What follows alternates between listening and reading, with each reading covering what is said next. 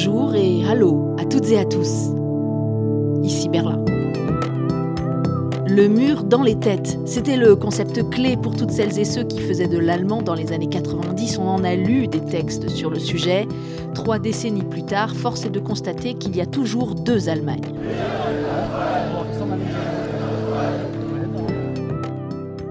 Le slogan de 89 résonne à nouveau dans l'Est. À nouveau, le lundi soir, on défile contre les réfugiés, contre les vaccins ou contre les sanctions.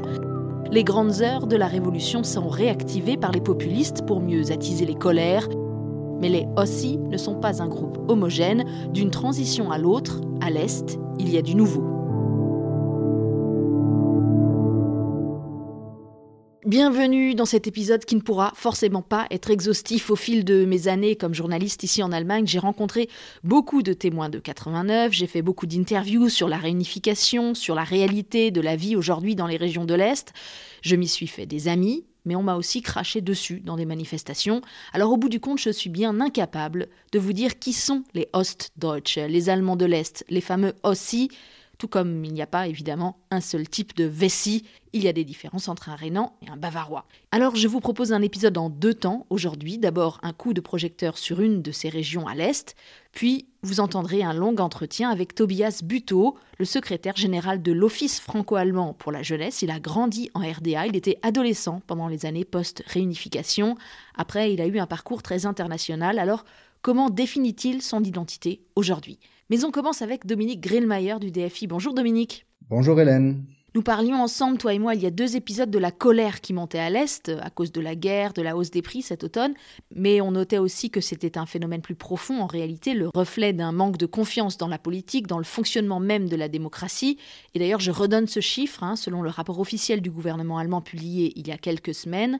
Si vous prenez les six lenders de l'Est, eh bien, vous avez seulement 39% des personnes interrogées sur place qui se disent encore satisfaites du système politique démocratique. Dominique, toi tu es politologue, mais surtout pour le DFI, tu as organisé le mois dernier un voyage d'études dans l'un de ces lenders. Tu viens tout juste de rentrer de la région autour de Cottbus. Alors là, on est dans le Brandebourg, bastion social-démocrate depuis des années. Mais l'extrême droite, il y a quelques semaines, est passée devant dans les sondages d'intention de vote et la ville de Cottbus a d'ailleurs failli être la première ville d'Allemagne avec un maire AFD. Quel est ton sentiment général au retour de ce voyage? Bonjour tristesse, quand on pense à l'ex-RDA, on pense grisaille, friche, déclassement. Est-ce que ça correspond à ce que tu as vu? Les clichés sont les clichés comme toujours, euh, la réalité est bien plus euh, nuancée et j'ai l'impression qu'elle est souvent beaucoup moins sombre que les idées reçues sur l'Est de l'Allemagne. Ces 30 dernières années, on a beaucoup investi quand même dans l'infrastructure, euh, dans la rénovation urbaine. On l'a bien vu à Cottbus. D'ailleurs, cette ville a vu les prix de l'immobilier augmenter, donc on est plutôt loin du déclin dont on parle très souvent. Mais en même temps, on ne peut pas nier que les changements structurels des dernières décennies ont laissé des traces euh, dans le paysage et dans les esprits. Des dizaines de milliers d'emplois ont été perdus et en conséquence, de nombreuses personnes ont quitté la région et la population est aujourd'hui plutôt âgée, c'est vrai. C'est comme si euh, le traumatisme du déclassement, ou des déclassements d'ailleurs, semble toujours l'emporter finalement sur la fierté d'avoir réalisé quelque chose d'unique. Parce que si on compare euh, les réussites de ces territoires à l'est de l'Allemagne par rapport aux autres pays du bloc de l'Est, clairement, il y a eu un développement plus rapide. Il y a aujourd'hui des pôles d'excellence à l'Est, des zones avec des vrais success stories à l'appel. Il y a des régions où ça marche très bien. On a vu maintenant euh, pas mal d'investissements euh, dans l'industrie de semi-conducteurs, euh, dans l'automobile avec Tesla par exemple, euh, avec Intel à Magdeburg, etc. Donc on voit bien que ça bouge. Le problème est plutôt peut-être ça bouge pas partout. il y a des régions qui sont plutôt délaissés ou qui se sentent délaissés. Et maintenant, surtout avec la sortie du charbon, il faut de nouveau se réinventer d'une certaine manière. Euh, la sortie du charbon, a priori, c'est une bonne nouvelle pour le climat, c'est aussi une bonne nouvelle pour les villages euh, qui étaient encore menacés d'être victimes de la drague. Mais maintenant, il faut donc organiser euh, cette sortie euh, du charbon et offrir euh, de nouvelles perspectives pour une population euh, qui avait l'impression que la dernière transition, pour ceux qui sont restés, était très douloureuse. Changer deux fois de modèle en un demi-siècle en quelque sorte. Hein. Effectivement, ça a de quoi donner le vertige. C'est ce qu'on voit d'ailleurs très bien dans cette nouvelle série d'Arte que je vous recommande. Alors pas forcément pour euh, le scénario, mais plutôt pour l'ambiance. Ça s'appelle Tod in der Lausitz, donc crime à ciel ouvert en français. Ça se passe précisément dans cette région minière autour de Cottbus, la Lusace, le long de la frontière avec la Pologne. La série est quand même plutôt nuancée, mais on sent qu'il plane beaucoup de non-dits, de ressentiments, c'est assez oppressant. Et le défi de la sortie du charbon rajoute des tensions. L'exploitation du lignite doit s'arrêter d'ici 2038, si possible avant 2030 même, selon l'accord de coalition, on verra bien. Voici le reportage de David Philippot qui a pu se joindre à toi Dominique pour ce voyage du DFI lors de la descente dans la mine à ciel ouvert de Velso.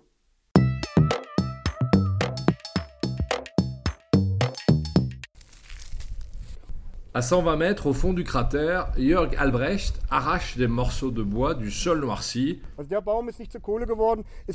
Ce guide touristique dit que les restes de cet arbre vieux de 17 millions d'années ne se sont pas transformés en charbon. Ce bloc-là, c'est du charbon. Dans le décor lunaire des terrils, les gigantesques machines s'activent dans le fracas, les excavatrices retournent le sol, des tapis roulants effectuent le tri. Entre le sable, l'eau et le lignite convoyés par train jusqu'au central de la région. D'un point haut, au bord de la mine à ciel ouvert, le guide montre du doigt les cheminées à l'horizon, l'usine de Schwarze Pumpe pour l'électricité et le chauffage urbain et une autre, actuellement en maintenance, qui produit des briquettes de charbon. Et sur le côté gauche du panorama, des paysages verdoyants, de la vigne, des arbres, des tournesols, du maïs ou du blé.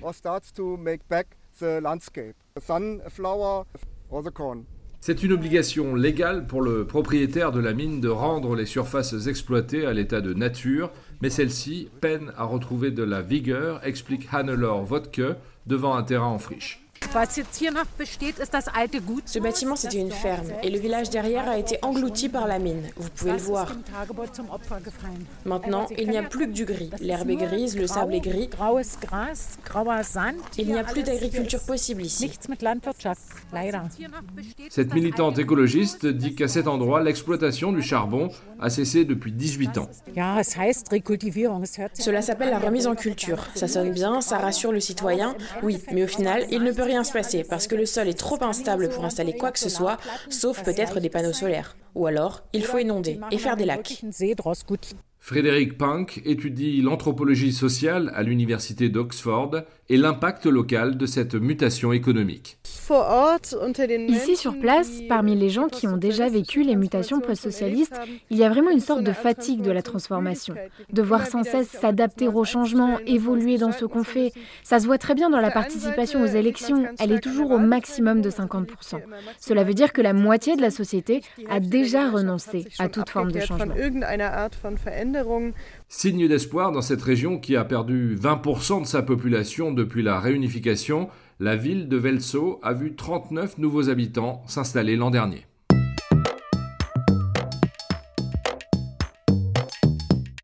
cette crise démographique, ce dépeuplement massif, ça vaut vraiment pour toute l'ex-RDA. Les forces vives sont parties massivement. Ceux qui pouvaient euh, se renouveler ont choisi de vivre à l'ouest ou dans les grandes villes. Ce phénomène semble toutefois stoppé depuis quelques années. Il y a eu effectivement un effet Covid qui a remis au goût du jour la vie en province. Dominique, est-ce que tu as pu le constater lors du voyage?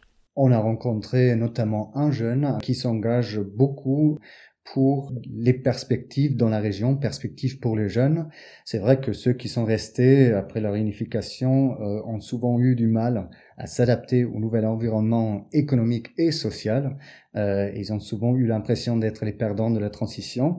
Et cela a sans doute renforcé euh, la méfiance vis-à-vis des élites, et cela peut expliquer peut-être aussi les tendances populistes, et notamment le succès de l'AFT. Ceci dit, on est vraiment bien d'accord qu'il faut offrir des perspectives pour celles et ceux qui ne sont pas partis.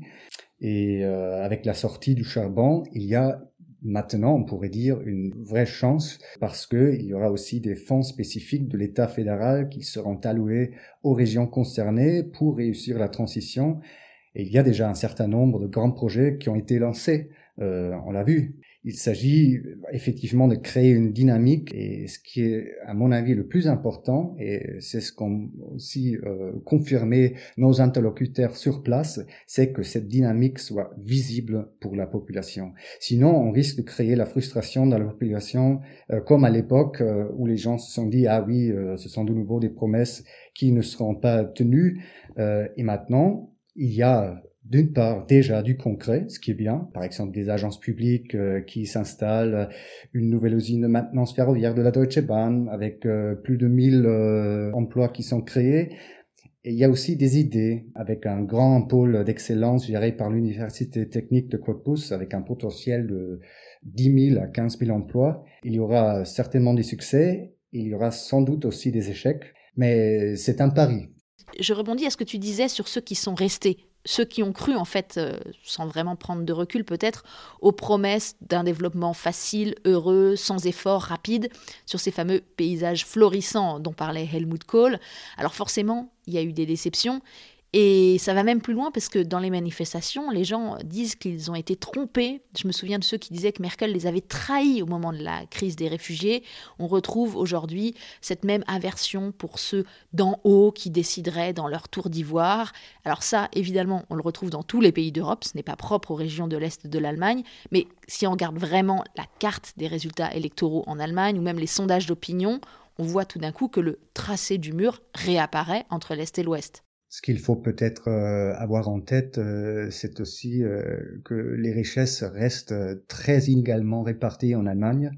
Et ça peut créer des craintes et des angoisses parmi ceux qui ont beaucoup moins de ressources et ce sont notamment les habitants de l'Est de l'Allemagne qui ont moins de réserves financières pour gérer une telle crise personnellement, comparé avec les habitants de l'Allemagne de l'Ouest. C'est ce qu'on a aussi ressenti euh, dans ce voyage, l'impression que l'Ouest peut peut-être encore s'arranger avec les réserves qui sont là, tandis que les richesses euh, en Allemagne de l'Est euh, sont beaucoup moins importantes et ça, ça crée des angoisses.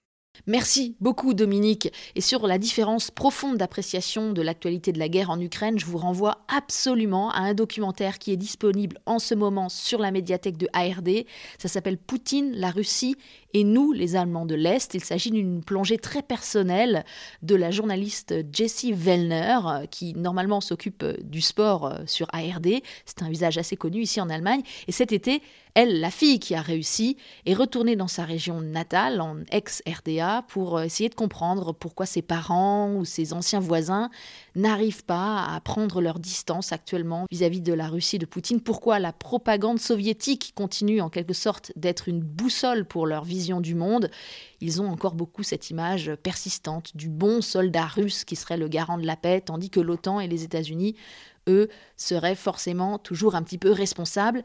Et Jessie Vellner réalise à quel point l'Est est divisé, et elle finit par se demander si elle est toujours une vraie aussi. C'est aussi ce que j'ai voulu savoir en rencontrant Tobias Buteau, lui aussi un enfant de l'Est, naissance, enfance, jeunesse à Magdebourg, puis il est parti pour faire ses études d'histoire, il a eu un parcours international dans les Balkans, en Israël, en France, aujourd'hui à la tête de l'Office franco-allemand pour la jeunesse, en binôme avec Anne Talino pour le côté français, hein, comme il se doit.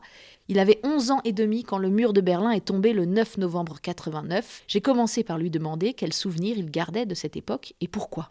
Je choisis plutôt euh, les moments où moi j'étais à la maison, euh, soit avec mes parents ou avec mon grand frère, on a préparé euh, les posters euh, pour les manifestations en automne 89. Hein. Mes parents et mon grand frère sont partis pour manifester et moi je suis resté à la maison.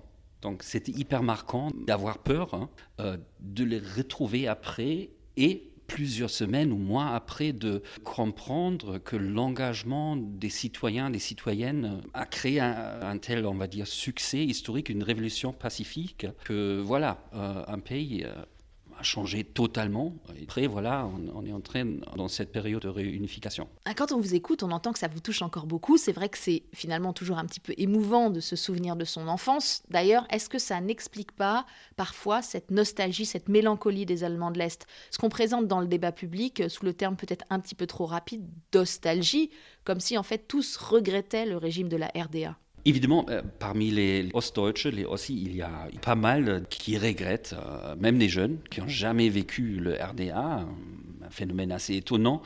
C'est pas du tout avec moi le cas, euh, ni avec ma famille. On a eu la chance d'avoir vraiment une, une, biographie européenne, d'avoir un travail qui nous plaît, etc., etc. Mais le regard mélancolique je trouve, euh, a quand même un, certain risque concernant les RDA, parce que là, on parle d'une dictature, d'un pays où euh, les meilleurs amis, par exemple, de mes parents euh, euh, étaient emprisonnés. Euh, ils, ont ils, perdu pendant plusieurs années le contact avec leurs enfants. Donc là, il y a des milliers des histoires comme ça dans les familles qu'il faut surtout pas oublier. Évidemment, après 90, c'était quand même aussi une période très difficile, mais ça ne justifie pas en fait de fermer les yeux, d'entrer dans un processus d'amnésie concernant la réalité d'une dictature. Quand je me déplace dans ces régions de l'Est, je suis toujours très frappée par la grande fierté avec laquelle les habitants me parlent de l'histoire de leur région, bien au-delà d'ailleurs des 40 années de RDA. Ils évoquent souvent les royaumes de Prusse, les royaumes de Saxe, ils sortent les drapeaux, on les voit d'ailleurs ces drapeaux dans les manifestations, euh, devant les petits jardins ouvriers, comme si les gens se cherchaient des racines profondes, comme s'ils voulaient prouver ou se prouver qu'ils sont de vrais Allemands.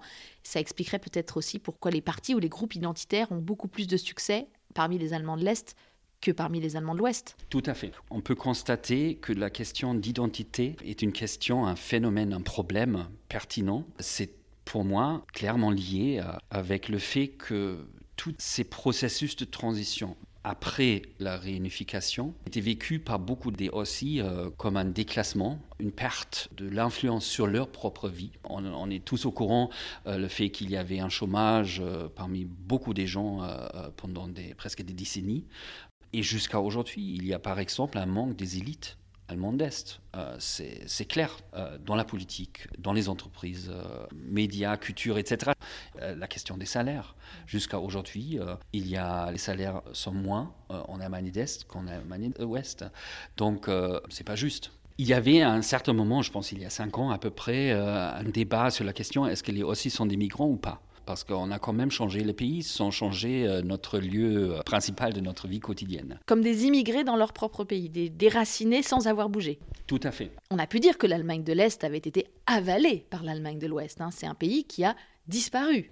Les Polonais aujourd'hui, les Tchèques, les habitants des pays baltes, il y a eu un changement de régime politique mais le pays existe encore. Absolument. ce qu'on a vécu quand même en Allemagne d'Est, c'est assez spectaculaire. C'est la seule révolution euh, pacifique dans l'histoire de l'Allemagne. Mais ça, je trouve extrêmement intéressant, ce fierté en fait de vivre dans une société qui a co-contribué euh, à un tel processus révolutionnaire. Ce sentiment est moins important que le sentiment d'être un citoyen deuxième classe. évidemment, ça contribue aussi euh, à l'extrême droite, qui est euh, très fort, beaucoup trop fort en, Allemagne d'Est. Vous pensez que c'est ce qui explique euh, les succès de l'AFD Si on regarde les sondages et même parfois les résultats électoraux, on est autour de 20-30%, au-delà même parfois, alors qu'à l'Ouest, l'AFD est en moyenne entre 5 et 12%. Ça, c'est aussi lié avec la longue durée de l'histoire de RDA un État qui, sur la surface, euh, dans ses programmes euh, idéologiques, était présenté euh, comme un État antifasciste, malgré le fait qu'un vrai travail de mémoire sur la Deuxième Guerre mondiale, sur la Shoah, c'était pas une approche structurante de l'identité collective en RDA. Aujourd'hui, les années Baseballschlägerjahre. c'était quand il y avait des, ratonnades, des, bagarres de hooligans et de skinheads dans les faubourgs euh, est-allemands hein, dans les années 90. Et en fait, cette période qui a touché beaucoup des jeunes, et aussi ma vie, la vie de mes amis, la vie de notre quartier, la vie de ma ville, de Magdebourg, cette période euh, était quand même aussi oubliée pendant 20 ans. Il y avait toujours les anniversaires ou les journées de commémoration, mais euh, j'ai l'impression jusque depuis deux ans à peu près, on a un vrai discours, une recherche journalistique et scientifique sur cette période de transition qui a contribué aussi à créer un milieu d'extrême droite hein, très proche de l'idéologie euh, nazie. Un travail de mémoire qui n'a pas vraiment été fait non plus, c'est la relation à la Russie, à l'occupation russe pendant la RDA Si on regarde les sondages d'opinion dans les différents pays de l'ancien bloc de l'Est, on voit clairement une spécificité est-allemande. Euh, les Polonais, les habitants des pays baltes, ils n'ont pas du tout le même rapport aux Russes. Comme si en Allemagne, on avait raté une étape dans la transition vers euh, l'Europe. C'est vrai que c'est un pays, on l'a dit, qui a complètement disparu et dont les habitants, du jour au lendemain, sont devenus des Européens sans processus d'adhésion, sans SAS, sans référendum, se sont retrouvés faire partie de l'Europe, qui plus est du groupe des pays fondateurs de l'Europe. Or, quand on vit à Chemnitz, à Zittau, à Erfurt, euh, la France c'est loin, Bruxelles c'est loin, géographiquement, culturellement, on est déjà en Europe centrale. Est-ce que tout ça ne crée pas une sorte de schizophrénie au fond? Oui, tout à fait. La situation actuelle avec la guerre euh, en Ukraine on pourrait même utiliser le syndrome de Stockholm pour expliquer en fait euh, les réactions euh, qui divisent aussi les familles, même dans ma propre famille. Euh. mais ce que vous avez dit concernant l'adhésion à l'UE, je pense là on peut aussi comprendre que peut-être ça c'était aussi trop vite. peut-être ça n'a pas contribué à une vraie valorisation de ce projet de paix. Je pense un point euh, est encore plus important, ça c'est, euh, on va dire, euh, la routine des compétences interculturelles, la qualité aussi des compétences interculturelles, la connaissance des langues, les échanges, coopération avec d'autres pays en Europe. Et là, l'Est de l'Allemagne est encore assez faible. Alors justement, l'OFAGE a publié cette année une vaste étude très détaillée sur les relations entre la France et les nouveaux Bundesländer, hein, donc ces États allemands qui autrefois étaient euh, la RDA. Ce qui frappe, c'est qu'en fait, il n'y a quasiment aucune relation. Les relations franco-allemandes, au fond, ce sont des relations franco-ouest-allemandes. On apprend par exemple que seulement 3% des Français qui vivent en Allemagne vivent à l'Est. C'est ridicule. Et est-ce que vous avez des chiffres, par exemple, pour les échanges culturels ou scolaires? En 2018, euh, on était, l'OFAGE nous-mêmes, on était à 3,9 à peu près euh, de tous les participants des programmes de euh, en provenance de l'Allemagne d'Est, donc assez faible. Là, on est maintenant à peu près à 5%. Pareil pour le Fonds citoyen franco-allemand. Euh, donc c'est déjà un peu mieux. Et cette chiffre, 5%, je pense, on, peut le prendre presque pour tous les phénomènes, pour le tourisme, euh, pour les investissements directs, donc pour le monde euh, économique, mais aussi pour l'éducation. Il manque les réseaux, il manque cette, on va dire, routine de s'encourager de vivre une certaine période de, sa vie dans un autre pays européen. Évidemment, c'est pas vrai pour tout le monde. On a quand même aussi en Allemagne d'Est un milieu extrêmement francophile et francophone la fête de la musique, par exemple, dans ma vie natale à Magdebourg, ça s'est fait depuis des années. Donc, il y a aussi un milieu très européen, très convaincu euh, de la nécessité de la transmission euh, des valeurs européennes par la culture. Ils ont besoin en fait de soutien politique. On a besoin partout en Allemagne d'Est euh, une, stratégie France. Ça pourrait être vraiment aussi une chance de créer quelque chose de nouveau et de, d'utiliser aussi cette distance géographique de façon créative et innovante. La France, c'est loin, et pourtant, si on regarde bien, il y a beaucoup de points communs. Souvent, d'ailleurs, je le constate, pour peu qu'on soit de la même génération, qu'on ait le même parcours universitaire et, le même niveau de vie aujourd'hui, je m'entends très bien avec les Allemands de l'Est, parce que ils sont eux aussi allés à l'école maternelle très petits, leur mère travaillait, ils ont été socialisés aussi dans un pays très centralisé, où on attend beaucoup de l'État. Français et Allemands de l'Est partagent peut-être aussi un rapport aux syndicats, à la grève, à l'univers des travailleurs, il y a le mythe de la révolution, de ce peuple qui pourrait se soulever. Si loin, si proche, là, on est clairement dans le proche. Je suis tout à fait d'accord, euh, donc je peux que souligner ce que vous avez dit. Mais ce que je trouve aussi étonnant, que la distance géographique, dans le cadre par exemple des relations avec la Russie ou avec les États-Unis, c'est pas du tout un argument, malgré le fait que la distance géographique est beaucoup plus grande avec Washington ou avec Moscou qu'à Paris. C'est toujours un choix, un choix politique, un choix individuel, un choix voilà, euh, pour l'éducation de son enfant, d'intensifier euh, les relations avec, avec un autre pays en Europe. On parle souvent du mur dans les têtes pour pointer les différences entre l'Est et l'Ouest de l'Allemagne, mais euh, les divisions ne sont-elles pas finalement plus présentes au sein de ceux qu'on appelle les OSI oui, absolument. Et je pense que c'est aussi très lié avec euh, les expériences euh, des individus et des familles euh, dans les années de la réunification, parce que là aussi déjà, l'Allemagne d'Est, RDA, été divisée. Donc il y avait une très grande partie de la population qui a manifesté quand même contre la dictature. Mais aussi là, il y avait une partie de la population qui était contre les manifestations. Qui aussi, qui n'est pas aussi. Est-ce que le Ostdeutscher, est-ce que ça c'est une catégorie ethnique ou pas? Bien sûr que c'est pas une catégorie ethnique. Un de mes meilleurs amis est né à Bonn. Il vit actuellement à Magdebourg. Il a, récemment, on a calculé ensemble, lui, il a passé plus des années euh, en Allemagne d'Est que moi. Bref, qui est le vrai aussi? C'est lui ou c'est moi? C'est mon ami qui est né à Bonn, qui vit aujourd'hui à Magdebourg ou c'est moi? Avec une biographie franco-allemande, etc. Et euh, là, je ne peux pas répondre à cette question. Merci beaucoup Tobias Buteau de l'Ophage pour ce témoignage et ces questions toujours ouvertes 33 ans après la chute du mur de Berlin. La réunification n'est toujours pas achevée. Merci à David Philippot pour le reportage, aux amis pour les voix françaises, disponibles parfois au tout dernier moment. La musique originale a été composée par Aloïs Kerek. C'est la fin de cet épisode, le 35e déjà. Merci de votre fidélité. Le podcast avec un K revient dans deux semaines. Je m'appelle Hélène Cole avec un K et je vous dis à bientôt. Bis bald.